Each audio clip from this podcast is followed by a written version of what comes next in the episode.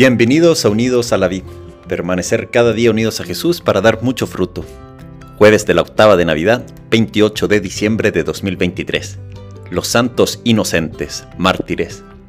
Evangelio de nuestro Señor Jesucristo según San Mateo. Capítulo 2, versículos 13 a 18.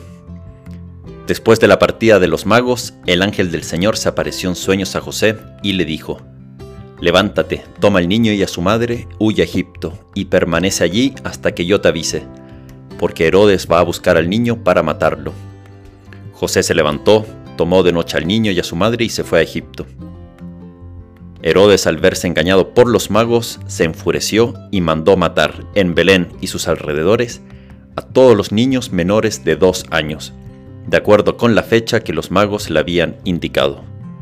Palabra del Señor. Gloria a ti, Señor Jesús. Vamos avanzando en esta octava de Navidad con la alegría de tener al Niño Dios con nosotros.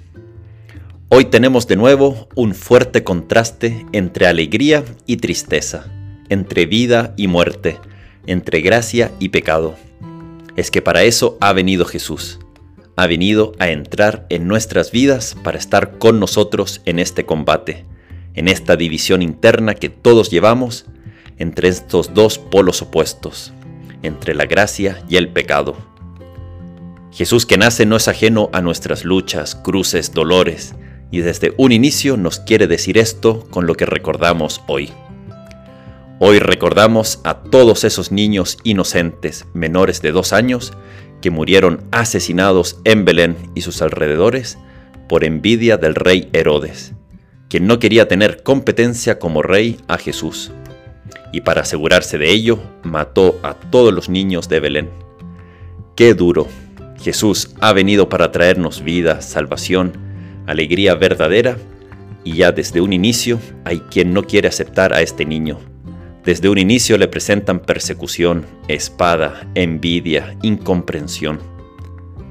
Este cruel rey se mantuvo en el poder principalmente gracias al ejército romano. Él también ejecutó brutalmente a todos sus rivales en el trono, incluidos su esposa, su hermano y sus dos cuñados. Por eso no es de extrañar que se aterrorizara ante la noticia de un rey rival, descendiente del, rey David, que había nacido en algún lugar de Belén, porque este niño podría reclamar algún día ser el rey legítimo de Israel. La ira de Herodes se, intensificó cuando se dio cuenta que los magos no habían regresado a su palacio para informarle del paradero de Jesús. Esa es la realidad a la que ha venido Jesús. Un mundo con envidia, sospecha, soberbia, donde la gente quiere estar en el primer lugar, donde hay asesinatos, donde el fin justifica los medios que usamos, lugar donde tantos niños mueren de forma injusta. Y Jesús que no se asusta de venir a un mundo así, es que para eso ha venido. Ha venido por los pecadores, no ha venido por los perfectos, por los puros, los que se creen ya salvados. Dejemos a Jesús entrar en nuestra alma tal como nosotros estamos. Abrámonos, acerquémonos con confianza a Él. A mí hay tantos que me dicen, Padre, yo soy muy malo, he hecho tantas cosas malas, no soy digno de acercarme a Dios o de tener su amor. Es que es todo lo contrario. Mientras más pecadores somos, más tenemos que acercarnos a este Salvador. Más derecho tenemos a abrazar a Jesús, a quien ha venido por nosotros, los que estamos heridos, los que estamos en pecado. El Papa Francisco nos ha dicho, Dios nunca se cansa de perdonarnos. Somos nosotros los que nos cansamos de pedirle perdón.